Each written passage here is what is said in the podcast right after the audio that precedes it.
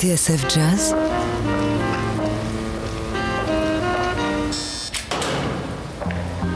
dans les coulisses de la grande histoire du jazz.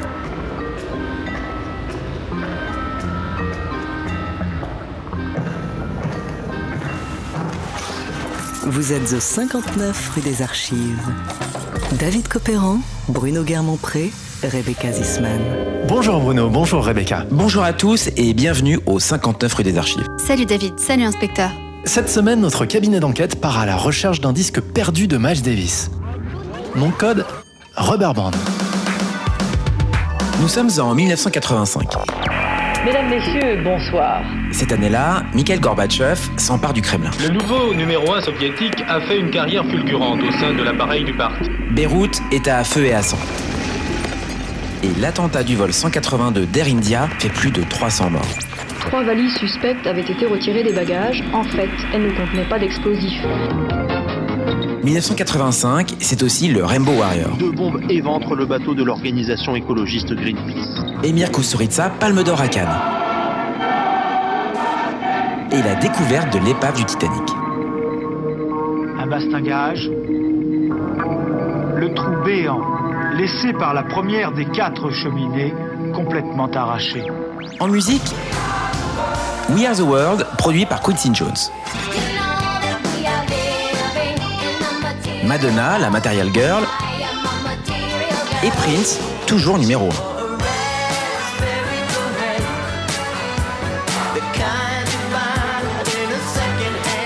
Pendant ce temps-là, sur la planète jazz, un jeune trompettiste nommé Wynton Marsalis s'apprête à prendre la relève.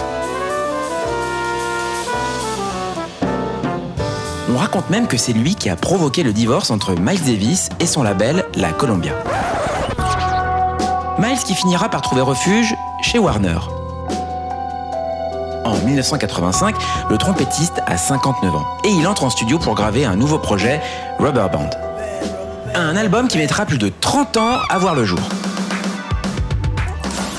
Attachez vos ceintures, cette semaine dans 59 rue des Archives, c'est Retour vers le futur.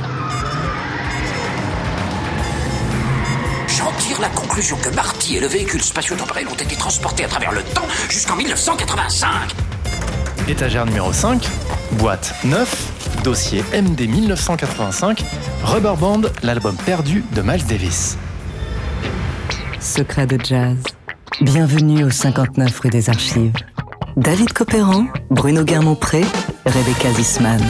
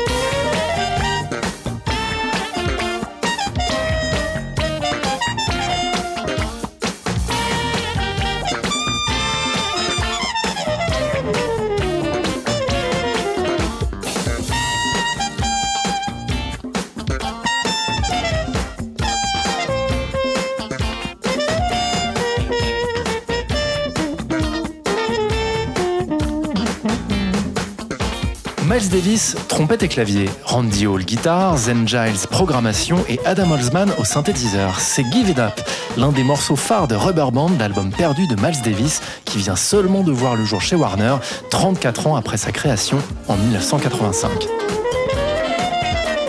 Un disque dont la genèse remonte quelques années plus tôt, inspecteur Garmont-Pré.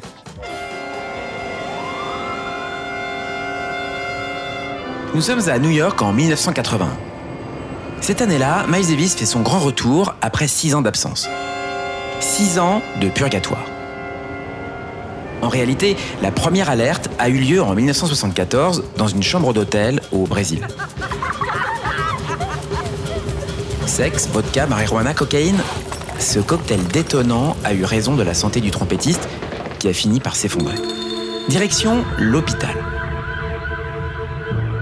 Quelques mois plus tard, rebelote.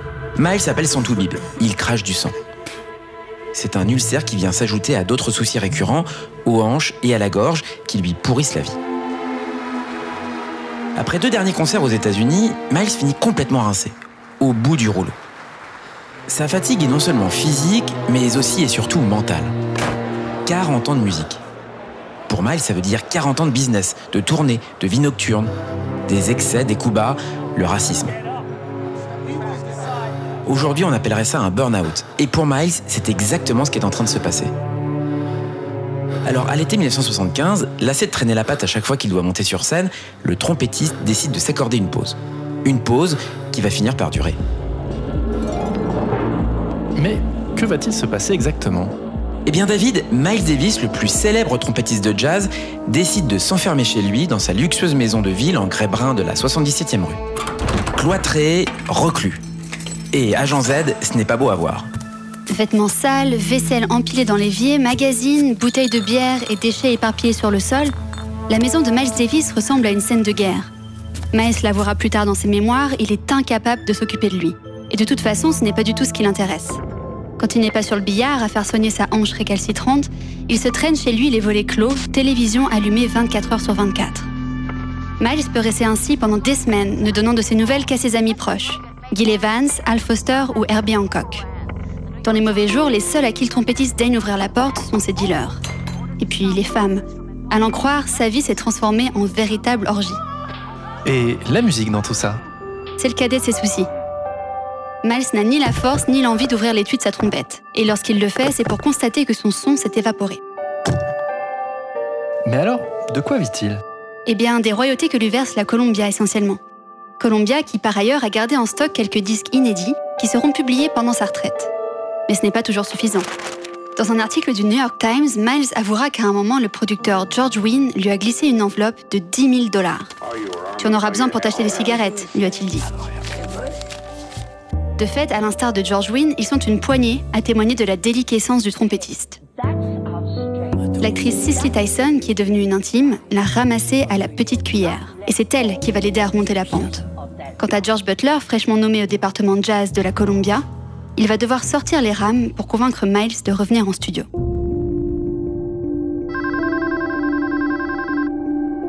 En 1978, la rumeur court. Miles a enregistré. Il aurait rappelé Théo Macero, son producteur de toujours, et il lui aurait lâché un laconique ⁇ Je suis prêt ⁇ En réalité, le trompettiste est parti se mettre au vert chez une amie dans le Connecticut. Là-bas, il a rencontré le guitariste Larry Coriel, qui l'a invité à le rejoindre en studio.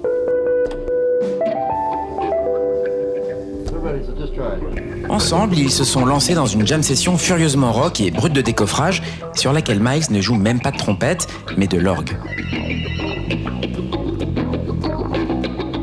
Une session sans lendemain qui ne sortira jamais de manière officielle.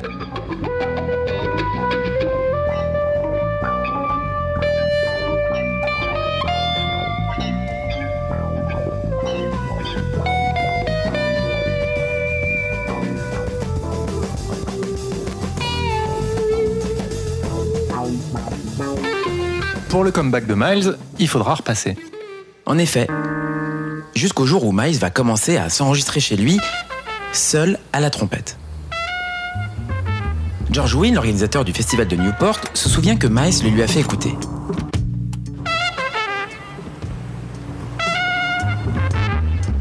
Au début, selon Wynne, le résultat n'était pas très convaincant. Mais peu à peu, il a senti que le jeu du trompettiste s'améliorait, comme si la flamme s'était rallumée. Dans un article publié en septembre 1980, Downbeat rouvre la porte à un éventuel comeback de Miles Davis. Il faut dire qu'à ce moment-là, celui-ci a fini par se remettre au travail. En coulisses, des tractations sont en cours avec la Columbia et George Butler a pris les rênes côté production. Une première session a déjà eu lieu dans le plus grand secret à New York. Et d'autres vont suivre au cours de l'hiver 1981. Sans groupe fixe, Miles a dû partir d'une feuille blanche. S'il a rappelé son ancien batteur Al Foster, le reste du casting, lui, est entièrement nouveau. À 55 ans, diminué mais revanchard, Miles Davis s'apprête à renaître de ses cendres. Nouveau son, nouvelle époque. L'album s'appellera The Man with the Horn.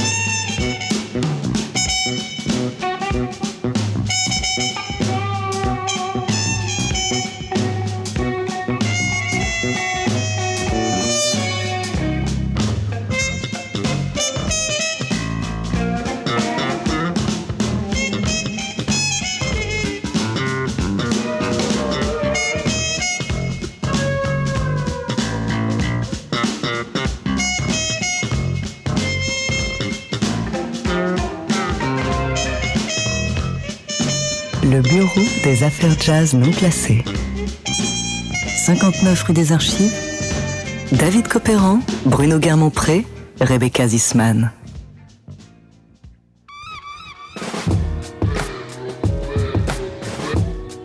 À la recherche du disque perdu de Miles Davis, Rubber Band, l'album inachevé, cette semaine dans 59 rue des Archives. Vu en 1981, Miles Davis fait son comeback après 6 ans d'absence. C'est le début de sa dernière grande période, une période marquée par la funk, la pop et des sonorités synthétiques d'un nouveau genre.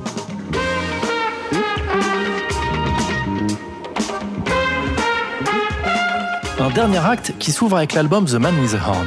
Un disque important, au moins parce qu'il présente à Miles une nouvelle génération de musiciens, ceux qui le suivront jusqu'à Band, inspecteur Garmont-Pré.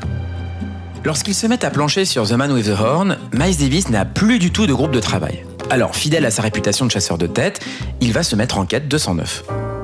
Agent Z Depuis qu'il a monté son premier grand quintet dans les années 50, Miles Davis a toujours eu le chic pour révéler des jeunes talents. John Coltrane, Herbie Hancock et Keith Jarrett, pour ne citer que, lui doivent tous quelque chose. Alors pour son retour, Miles ne va pas déroger à la règle. Plus que de nouvelles étoiles, il a surtout besoin d'individus de confiance. Alors il va fonctionner par recommandation, sondant les musiciens autour de lui. Par exemple, c'est Dave Liebman, son ancien bras droit, qui va le mettre sur la piste d'un jeune saxophoniste à qui il a donné des cours. Son nom? Bill Evans. Bill Evans comme le pianiste? Oui, mais aucun lien.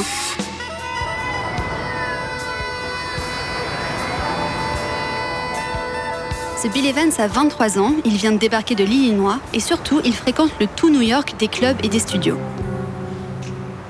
Ainsi, Miles va lui demander à son tour de lui suggérer un bassiste électrique au son funky. Et Bill Evans va immédiatement le brancher sur un jeune type de Brooklyn d'un an son cadet. Un musicien redoutable doublé d'un excellent lecteur qui passe sa vie dans les studios. À chaque fois qu'on a besoin d'un bassiste pour un spot de publicité, un générique ou un jingle radio, c'est lui qui déboule. On appelle ça un requin de studio, David. Et ce requin-là, c'est Marcus Miller. Marcus smell. Check one, check one. You ready?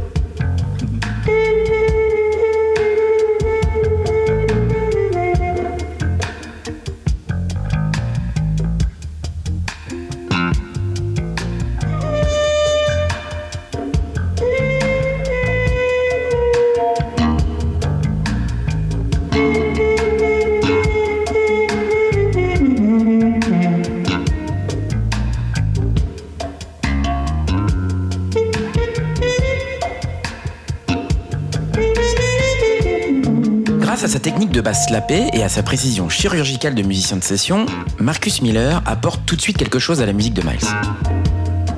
Un son moderne et un certain relief.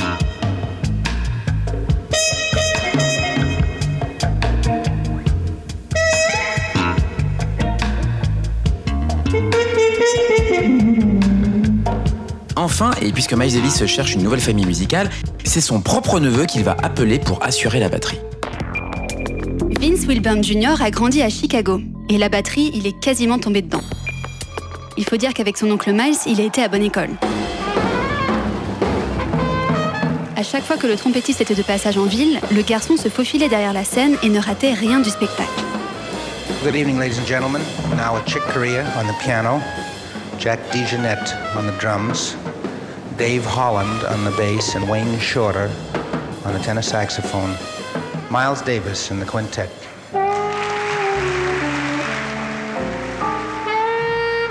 Tony Williams, Jack DeJohnette, Al Foster, il a épié chacun de leurs gestes, apprenant sur le tas les secrets des plus grands batteurs de l'époque.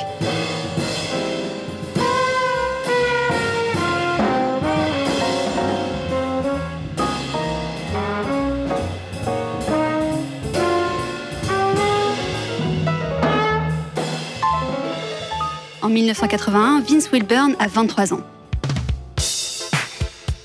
Il a pris l'habitude de répéter dans son salon avec quelques amis, et c'est à ce moment-là qu'il va recevoir un coup de téléphone. I had a band in Chicago. I played with a group of guys. Randy Hall, Felton Cruz on bass. J'avais un groupe à Chicago avec Randy Hall, Felton Cruz et Bob Irving III. And Robert Irving III on keyboards. And so my uncle would call and have my mom put the phone down. Alors, mon oncle appelait à la maison et il demandait à ma mère de poser le combiné du téléphone pendant qu'on répétait.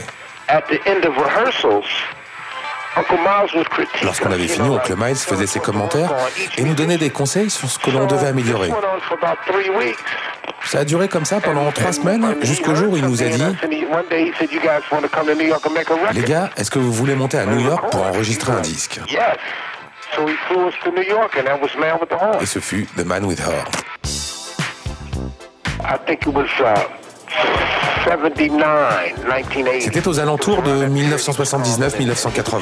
The clubs in New York. À ce moment-là, il recommençait à traîner dans les clubs. Il arrivait, s'installait au fond, derrière, et écoutait juste pour voir ce qui se passait.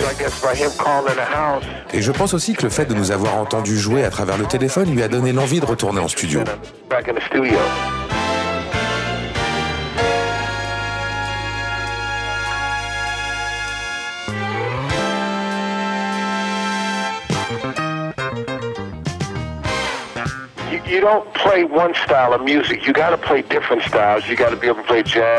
On était déjà très entraînés et on savait jouer plein de styles de musique. Certains d'entre nous étaient allés au conservatoire. You had to be able to read. Il fallait savoir lire et avoir de bons yeux. Parce qu'à l'époque, il y avait beaucoup de travail à cause des publicités et des jingles pour la radio et la télévision.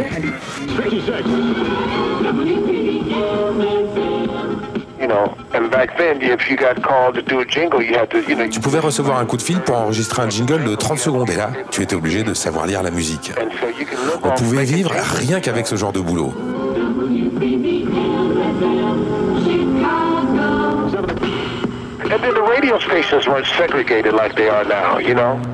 Et puis les radios n'étaient pas ségrégées comme maintenant.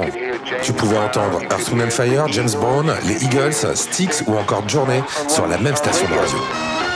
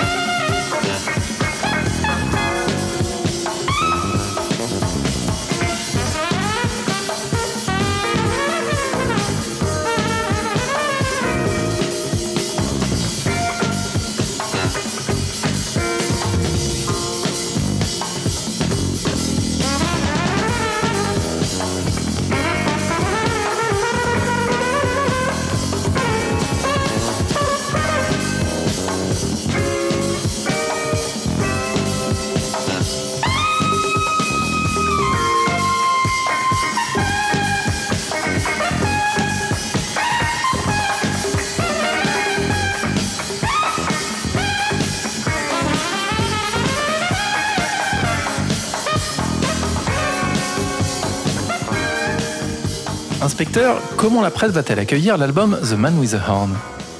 Eh bien, pour être honnête, David, les critiques sont un peu gênées aux entournures. Il faut dire que ce retour suscite énormément d'attentes.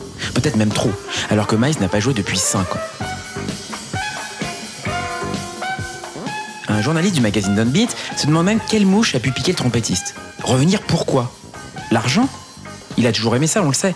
Mais musicalement, la revue n'y trouve pas son compte, jugeant The Man with the Horn tout juste plaisant et totalement décousu. On se demande quand lit le magazine si Miles Davis arrivera à dépasser ce culte de la personnalité qui transpire de l'album. En même temps, Miles Davis est toujours Miles Davis, une icône. Bien sûr. À l'été 1981, il donne son premier grand concert à New York, l'Ivory Fisher Hall, et c'est 2700 places. Un concert qu'il joue à guichet fermé. Selon George Cole, auteur de The Last Miles, Mick Jagger, Clint Eastwood, Dustin Hoffman, Elizabeth Taylor, Woody Allen, Sonny Rollins et Dizzy Gillespie sont tous présents dans la salle. Sauf que le show ne va pas vraiment se dérouler comme prévu. Un speaker a averti la foule que le concert allait débuter en retard. Mais c'était une erreur. Et lorsque Miles Davis et son groupe apparaissent sur scène, la moitié du public se trouve encore au foyer. Comme retour, peut mieux faire. Oui, et ce n'est pas tout. De fait, à part quelques journalistes, personne ne sait à quoi va ressembler le nouveau répertoire de Miles.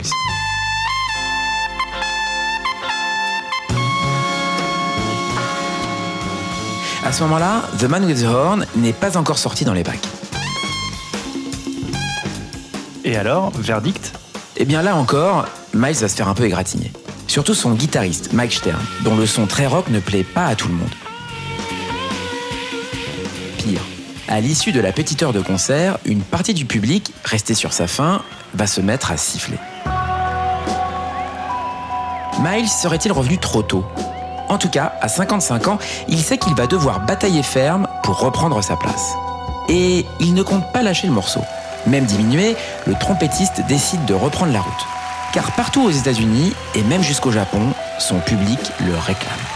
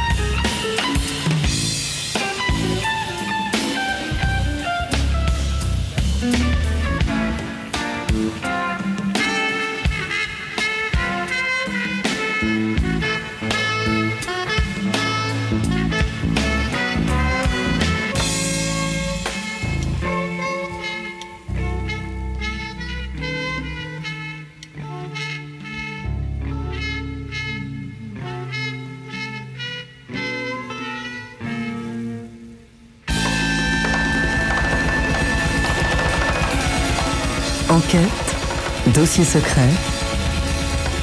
Bienvenue au 59 rue des Archives. David Copéran, Bruno Guermont-Pré, Rebecca Zisman.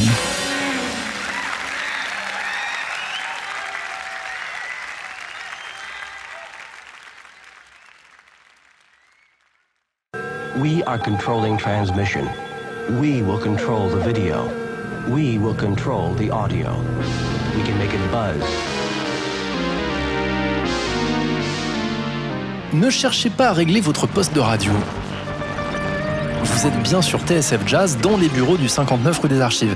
Et cette semaine, on vous emmène dans les années 80 sur les traces de Rubber Band, l'album inédit de Miles Davis. En 1982, l'odyssée électro-funk de Miles ne fait que commencer. Après un comeback retentissant mais semé d'embûches, l'icône de 55 ans a repris du poil de la bête. Avec un nouveau pool de musiciens à ses côtés, dont le jeune Marcus Miller à la basse, Miles a encore changé de peau, inspecteur Garmont-Pré. En 1982, la sortie de l'album We Want Miles confirme une chose, c'est que le trompettiste marche un peu sur des œufs. De fait, sa situation est inédite. D'un côté, il y a ce public jeune qui l'a découvert dans les années 70 avec ses sonorités rock. De l'autre, les fans de la première heure, qui le suivent depuis le milieu des années 50 et qui s'accrochent à une esthétique plus traditionnelle. À cela, Miles adresse une splendide relecture de My Man's Gone Now, tirée de l'opéra Porgy and Bess de Gershwin. Un thème qu'il avait déjà immortalisé en 1958.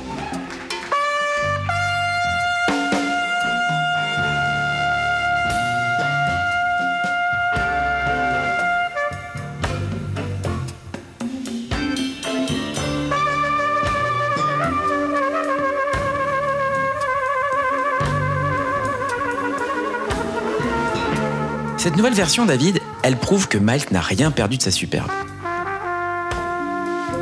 Son son, son style, tout est revenu en place.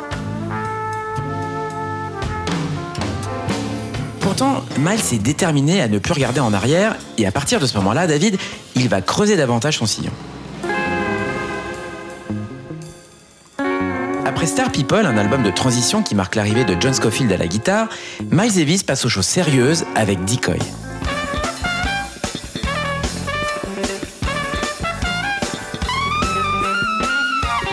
Nous sommes alors en 1983, une année cruciale dans la vie de Miles Davis à Jean Z. Miles s'est marié avec l'actrice Cicely Tyson. Souvenez-vous, c'est elle qui l'a remis en selle alors qu'il sombrait dans sa maison de Manhattan et qu'il ne voulait plus entendre parler de trompette. Avec George Butler et quelques autres, c'est elle aussi qui a contribué à son retour sur scène en 1981. Sauf que deux ans plus tard, les choses ont bien changé. Et la température s'est considérablement refroidie. Cicely Tyson exerce de plus en plus d'emprise sur la vie de son époux, à commencer par sa maison, qu'elle a entrepris de rénover et qui finira par être vendue. Il faut dire que dès qu'elle a le dos tourné, Miles retourne à ses vieux travers l'alcool, la drogue. En 1982, le trompettiste a été victime d'une attaque et Cicely, qui était en voyage en Afrique à ce moment-là, a dû rentrer dardard. Dès lors, elle a entrepris de faire le ménage dans la vie de son mari. Agent, producteur, tour manager, amis, beaucoup vont quitter le navire à ce moment-là, créant dans le couple une tension de plus en plus vive. Exemple lors d'un concert à Rome, où Miles va exiger de ne pas être hébergé dans le même hôtel que sa femme. Ambiance. Et ce n'est pas tout, car dans le groupe de Miles aussi, il y a du mouvement. Dans la foulée de Star People, Marcus Miller a donné son congé. Quant à Mike Stern, le guitariste, il va se faire gentiment pousser vers la sortie. En cause, sa dépendance aux drogues de plus en plus forte et un tempérament imprévisible. Enfin, 1983, c'est aussi l'année où Miles se sépare de son producteur historique, Theo Macero, celui qui l'a accompagné pendant plus de 20 ans, et à qui il doit les succès d'albums comme In a Silent Way et Beaches Brew. La raison du divorce? Miles ne le dira jamais. Il est bien décidé à faire table rase.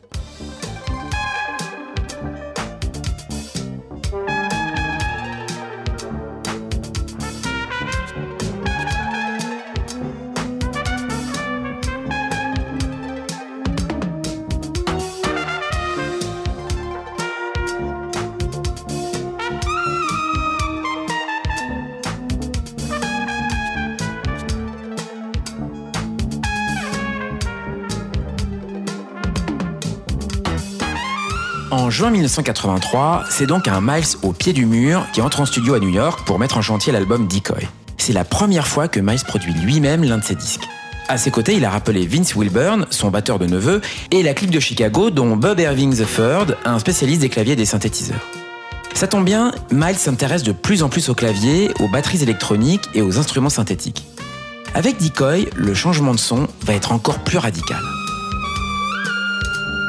Il faut dire qu'en 1983, un événement va secouer la planète jazz, et même bien au-delà. Et cet événement, c'est la sortie de Rock It, Derby Hancock.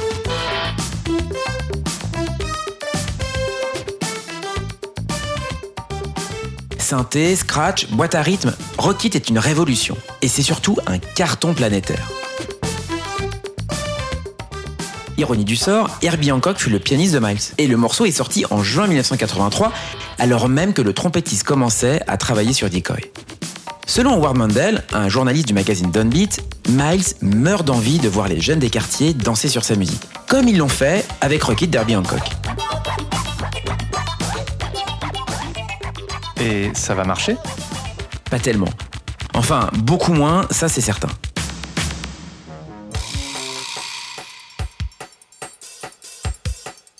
Pourtant, Columbia a vu les choses en grand. L'idée est de promouvoir Miles Davis auprès d'un public jeune. Un vidéoclip a même été tourné. In this music, I wanted to, I'm going to make a, a video. Gros plan sur le visage de Miles en noir et blanc, ses lèvres sur l'embouchure, ses doigts qui actionnent les pistons de la trompette. Quelques jolis plans aussi où l'on voit Miles sans l'instrument lâcher des notes en l'air comme un peintre jetterait des couleurs sur sa toile avec des effets d'incrustation vidéo. Ces images, on va les voir sur la chaîne MTV, tout juste balbutiante. All day, all night. The music never stops. MTV Music Television.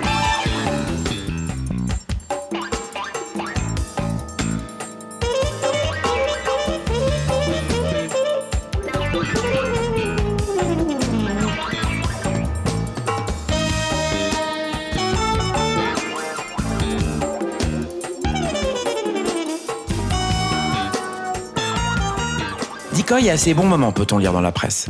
Et malgré son approche du funk un peu robotique, il reste tout de même un bon album de jazz fusion. Mais David, si Decoy va se hisser en tête des ventes jazz à sa sortie en 1984, ça ne va pas durer bien longtemps. Ah oui, et pourquoi? Eh bien, c'est sûrement une question de génération. Le saxophoniste Branford Marsalis, qui joue sur Decoy, a 24 ans à l'époque, et il avance une explication. Miles, dit-il, a grandi en écoutant Louis Armstrong et Duke Ellington. Le funk n'était pas quelque chose de naturel pour lui. Et quand j'entends des anciens jouer du funk, ça me fait un peu marrer. Ouch Et ce n'est pas tout. Miles, poursuit Marsalis, a toujours voulu être un hipster. Il a du mal à accepter le temps qui passe. Après Decoy, il a encore voulu changer de direction. Plus que tout, il cherchait à être populaire.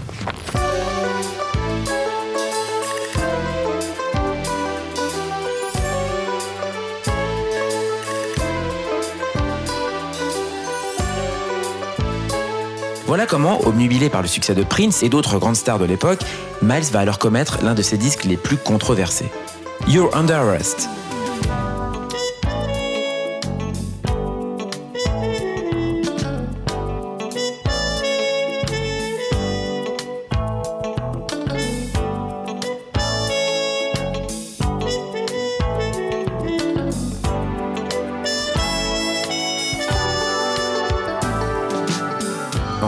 Human Nature de Michael Jackson et Time After Time de Cyndi Lauper, le trompettiste a ouvert en grand les portes de la pop. En studio, il a même convoqué Sting, qui joue le rôle d'un flic sur le premier morceau.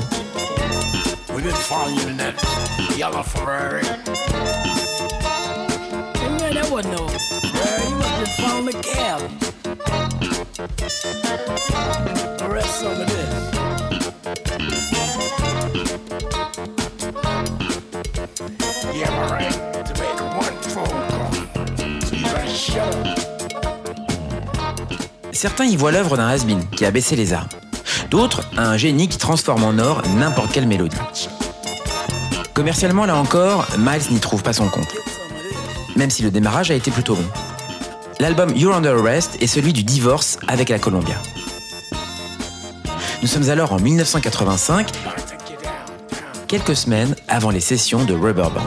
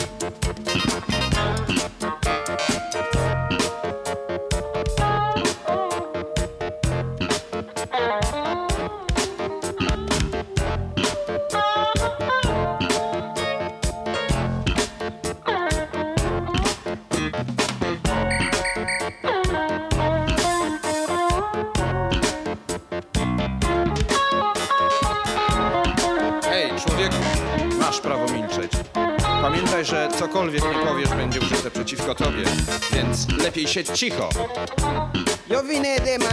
Vous êtes au 59 rue des Archives sur TSF Jazz. David Copéran, Bruno Guermont-Pré, Rebecca Zisman.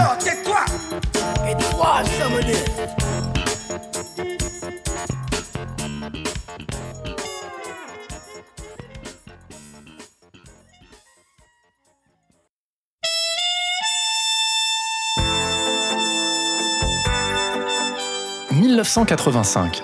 Miles Davis, 59 ans, donne l'impression de courir après le succès.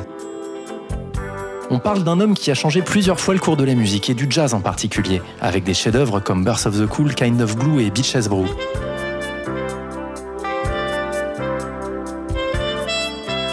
Mais là, Miles Davis donne l'impression de tourner en rond. À propos de son dernier album, You're Under Arrest, certains critiques ont sorti la sulfateuse. Miles Distill nous avait habitués à devancer les modes. Mais en 1985, il serait presque devenu has-been agent Z. Pauvre Miles, peut-on lire dans les pages de Rolling Stone? En tant que pop star pour un télo, Miles n'est plus bankable, alors que le marché vit de plus en plus sur des réflexes conditionnés. En tant qu'élite du jazz, il a épuisé son crédit depuis bien trop longtemps. À en juger par la photo de couverture, avec sa veste brodée et son pantalon en cuir, même son goût pour la mode est en train de le lâcher. Dans le jazz, les costumes italiens, très élégants, sont de retour, grâce à Wynton Marsalis, l'héritier désigné de Miles. Il est facile de dire qu'en musique, les catégories ne comptent plus. C'est devenu l'excuse préférée des défenseurs du trompettiste mais il est difficile d'imaginer les publics jazz ou pop totalement satisfaits par You're Under Arrest. Inspecteur en 1985, Miles Davis est donc au pied du mur. Mais il ne va pas tarder à rebondir. L'histoire de Rubber Band, l'album fantôme, ne fait que commencer. Cette année-là, Miles rompt son contrat avec la Columbia, la maison de disques qui l'accompagnait depuis 30 ans.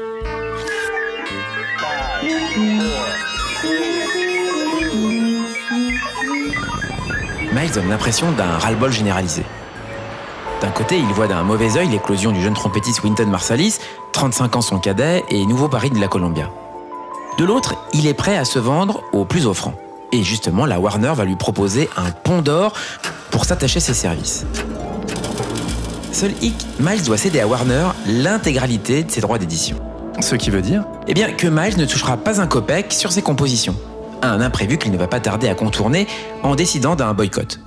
Chez Warner, Miles n'écrira que peu ou pas de nouvelles musiques. Désormais, ce sont les autres qui composeront pour lui. En 1985, Miles vit entre New York et Malibu, où il s'est offert une maison les pieds dans l'océan. Quand il n'est pas en tournée, il s'y retranche et peint plusieurs heures par jour, lit les journaux et regarde les infos en continu sur CNN.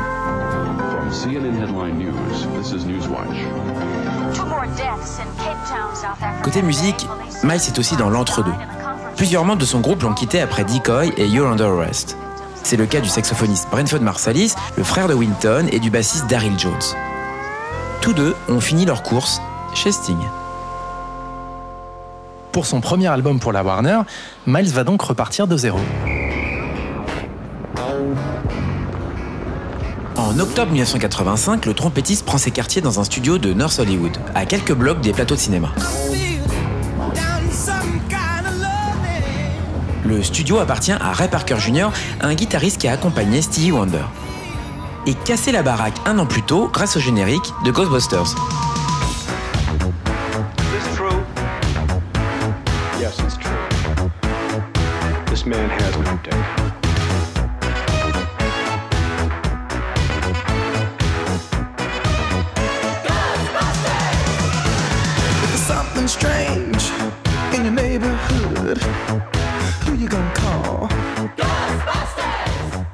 Studio de Ray Parker, Miles Davis tombe sur un chanteur et un guitariste du nom de Randy Hall.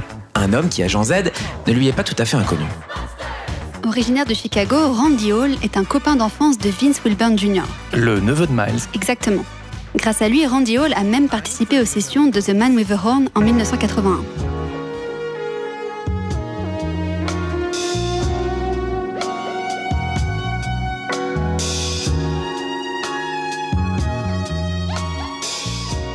Randy Hall est alors en train d'enregistrer son nouvel album dans le studio de Ray Parker Jr. Un disque qui pique un peu, mais sur lequel s'illustrent quelques vieilles connaissances. Felton Cruz à la basse et Bob Irving au clavier. Là encore, deux membres de la clique de Chicago qui ont joué sur The Man with the Horn. Vince Wilburn, lui, a posé sa batterie sur quelques chansons.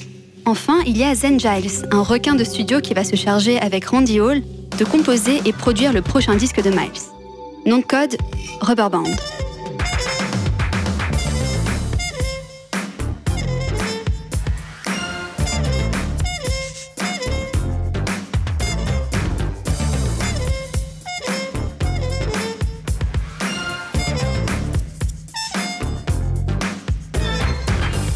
Avec Rubber Band, Miles Davis souhaite aller encore plus loin que You're Under. Cette fois, il veut inviter deux chanteurs en studio, Al Jarreau et Chaka Khan. Chaka Khan que Ray Parker Jr., le propriétaire du studio, connaît bien. Il a déjà travaillé avec elle. On s'en doute, avec un tel casting à Jean Z, Miles Davis a une idée derrière la tête. Une idée fixe même. En fait, ce que veut Miles, selon son neveu Vince Wilburn, c'est enregistrer un tube. We can make the music soft. Or make your television explode. I bet you can't say this. Dang.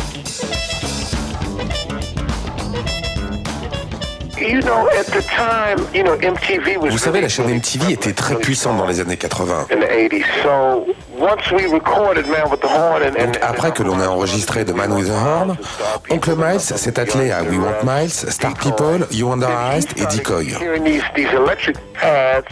Puis il a commencé à entendre ces sons électriques dans les publicités, ces sons basés sur des synthés.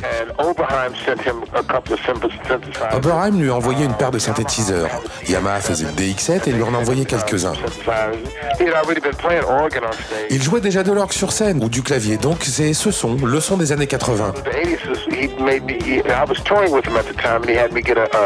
The 80s, was, he made me. He, I was touring with him at the time, and he had me get a electronic kit. J'étais en tournée avec lui à l'époque et il m'a demandé de me procurer un kit de batterie électronique. C'est comme ça que Rubber Band a émergé.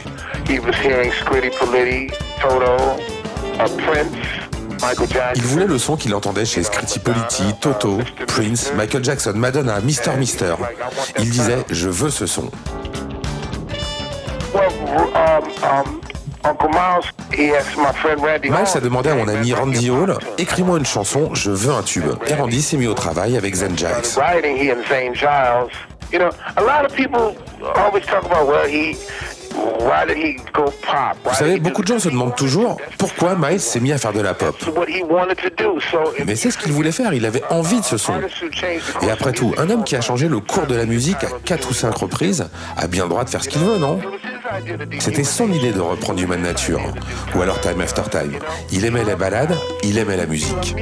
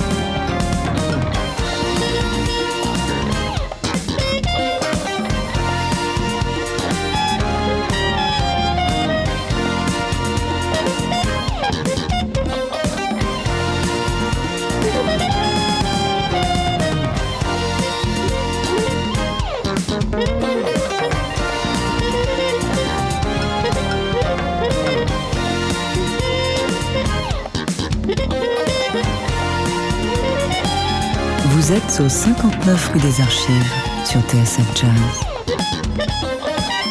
David Copéran, Bruno Guermont-Pré, Rebecca Zisman.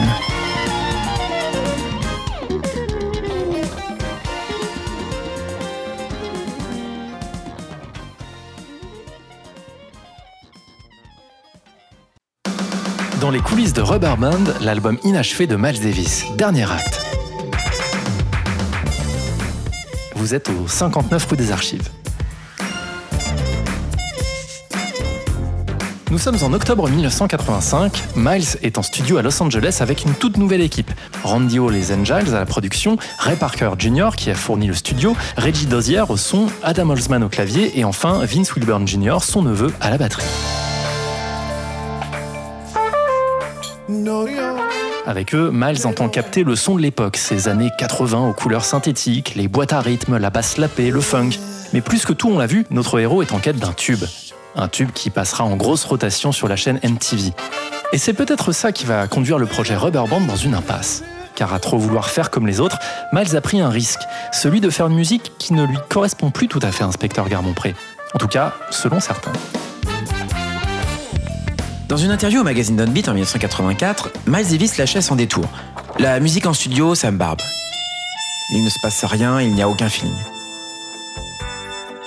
Quand j'ai enregistré Time After Time, explique-t-il, j'ai dû le reprendre encore et encore.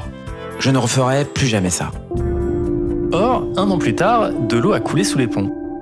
Oui, et selon tous les témoignages, Miles Davis est heureux de travailler sur Rubber Band.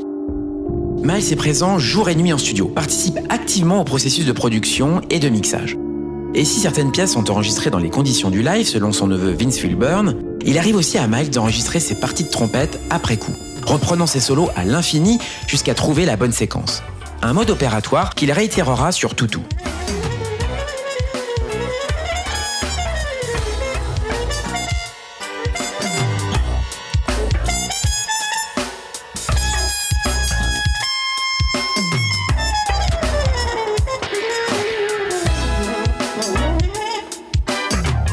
Qualifier le son que Miles Davis souhaite obtenir, Randy Hall, l'un des producteurs de Rubber Band, parle de groove urbain, funky et sale. Nous ne cherchions pas à écrire de la grande musique de jazz, expliquera-t-il par la suite. Car Miles voulait le son de la rue.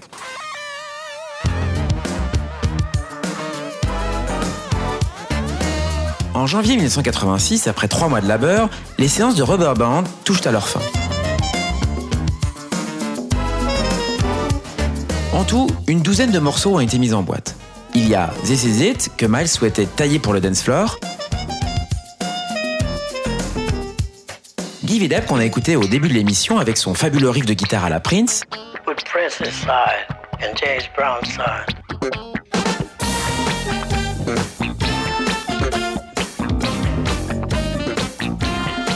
Ou encore Maze. Un morceau que le trompettiste a enregistré avec son groupe de scène, juste avant de retrouver Zen Giles et Randy Hall à Los Angeles.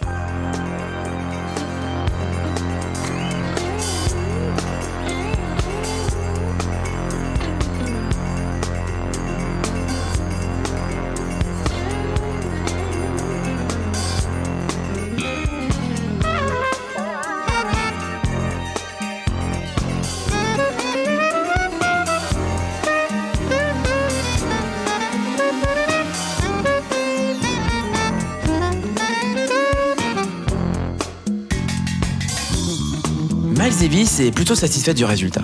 À tel point à Jean Z qu'il va commencer à jouer des extraits de ce nouvel album sur la route.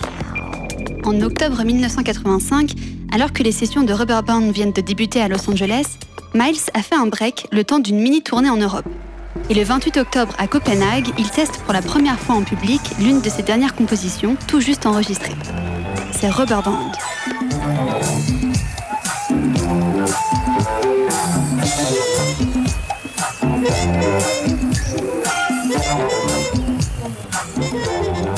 Regardez inspecteur, sur ces images tournées quelques jours plus tard à Berlin, on voit Miles et sa fameuse trompette rouge se déhancher au milieu d'une armada de synthé.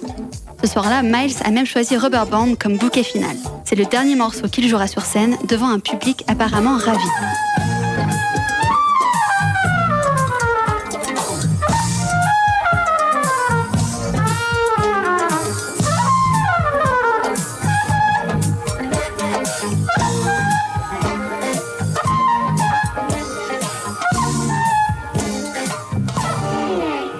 Pas. L'été suivant, Miles va présenter deux nouveaux extraits de l'album. Le 17 juillet 1986, au Casino de Montreux, Miles dévoile Al Jarreau, la chanson qu'il avait composée pour l'interprète de Boogie Down. Une collaboration qui, au final, ne verra jamais le jour.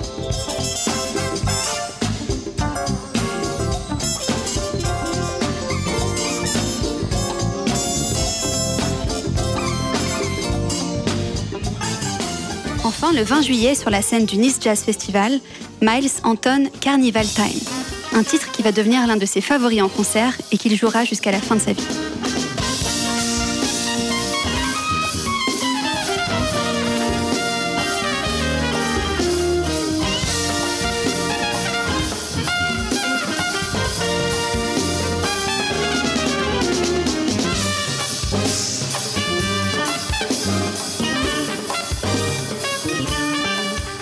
Mais alors, inspecteur, puisque Miles Davis semble si fier de ses nouvelles chansons, pourquoi l'album Rubber Band va-t-il être remisé au placard?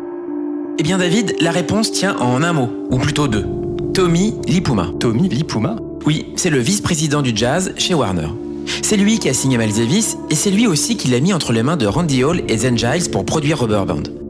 Le seul problème, David, c'est que lorsque Tommy Lipuma va venir en studio écouter les premiers mix de l'album, il va très vite déchanter. Pourquoi? Parce que le résultat ne lui plaît pas. Mais alors, pas du tout. Lui qui a l'habitude de travailler avec Barbara Streisand, Al Jarreau et George Benson, avouera qu'il n'a rien compris au film. Pour moi, dira-t-il, il ne se passait absolument rien dans cette musique. Interviewé dans le dernier numéro de Jazz Magazine, Zen Giles, l'un des deux producteurs incriminés, se défend. Miles, raconte-t-il, était très excité à l'idée de faire écouter les bandes à Tommy Lipuma. Mais il dégageait quelque chose de bizarre. Honnêtement, c'était de l'ego et du business. Il a dit à Miles que la maison de disques et lui n'aimaient pas cette direction musicale. Comme si vous embauchiez Michel-Ange pour faire une fresque chez vous parce que vous savez que c'est un génie, et puis tout d'un coup vous dites qu'il ne sait plus ce qu'il fait. Voilà David comment en janvier 1986, Tommy Lipuma va siffler la fin de la récré. Les sessions de Rubber Band sont donc rangées dans un tiroir où elles dormiront pendant plus de 30 ans. De fait, on ne saura jamais vraiment comment Miles Davis a réagi à cette histoire. Comme le note Frank Bergerot dans son ouvrage Miles Davis de A à Z, le trompettiste passera totalement l'épisode sous silence dans son autobiographie. Pas un mot, comme si Rubber Band n'avait jamais existé. Rideau, fin de l'histoire. Fin de l'histoire aussi pour cette collaboration avec Prince qui a tant fait jaser.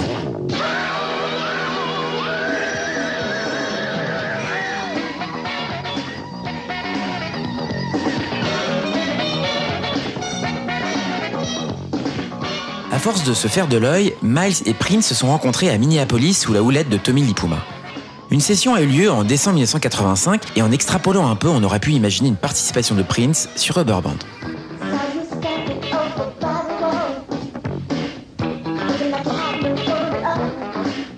Mais là encore, la collaboration ne donnera rien. La musique ne colle pas, en tout cas de l'aveu de Prince lui-même, et le morceau intitulé Can I Play With You sera là encore remisé.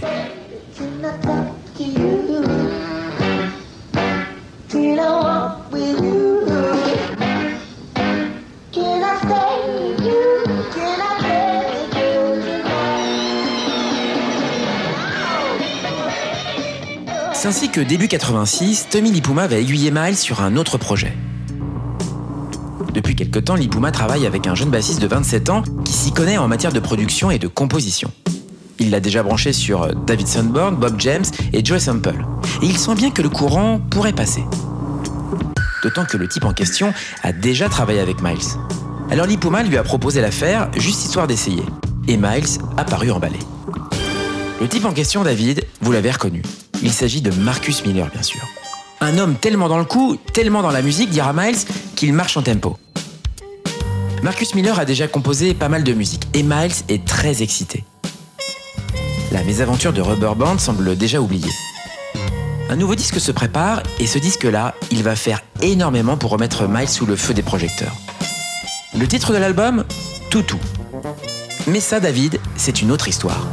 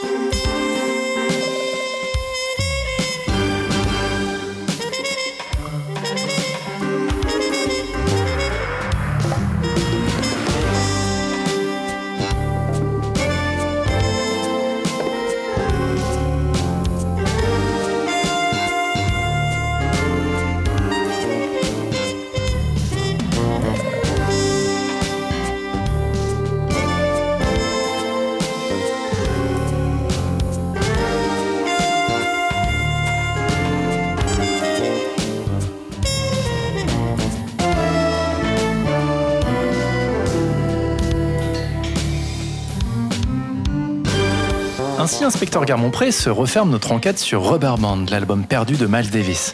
Mais avant de prendre congé de vous, agent Zisman, quelques idées pour tous ceux qui voudraient prolonger l'émission. Rebonjour Rebecca. Rebonjour David, inspecteur? Côté livre d'abord.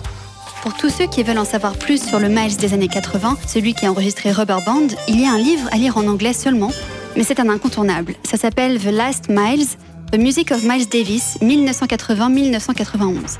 Et c'est signé George Cole toujours en anglais, The Miles Davis Reader, paru chez Al Leonard, recense tous les articles et interviews que la prestigieuse revue Downbeat a consacrés à notre héros. Évidemment, c'est une mine d'or. Enfin, en français, replongez-vous d'urgence dans Miles de A à Z de Franck Bergerot au Castor Astral. Franck Bergerot qui intervient aussi dans Miles Davis Toutou de Vincent Cotreau, un excellent petit bouquin édité par le ministère de l'Éducation nationale. Car oui, Toutou fut au programme du bac de musique, c'était en 2015. Côté disque maintenant. Rubber Band, l'album inédit remixé et recréé par Vince Wilburn, Randy Hall et Zen Giles. Le disque vient de sortir chez Warner.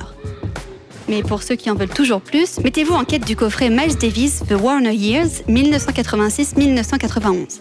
À l'intérieur, 78 titres, dont les versions originales de Maze, CIC et Rubber Band, telles qu'elles ont été enregistrées en 1985.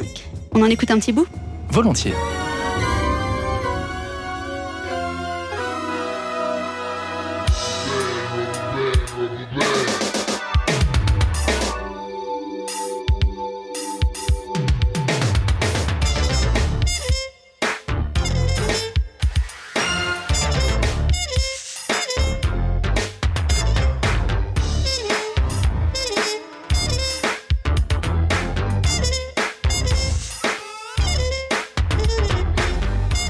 Merci agent Zisman, merci inspecteur. 59 rue des Archives, Rubber Band, l'album perdu de Miles Davis, une émission réalisée par Eric Holstein avec le précieux concours de Pierre Plantier. Merci à Vince Wilburn et Sophie Louvet. Retrouvez-nous en podcast sur le www.tsfjazz.com et sur l'iTunes Store d'Apple.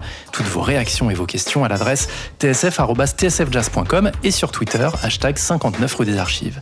N'oubliez pas d'éteindre la lumière en partant et surtout, gardez les oreilles grandes ouvertes. Salut Bruno. Salut David, salut Rebecca. Salut David, salut inspecteur. J'en tire la conclusion que Marty et le véhicule spatio-temporel ont été transportés à travers le temps jusqu'en 1985.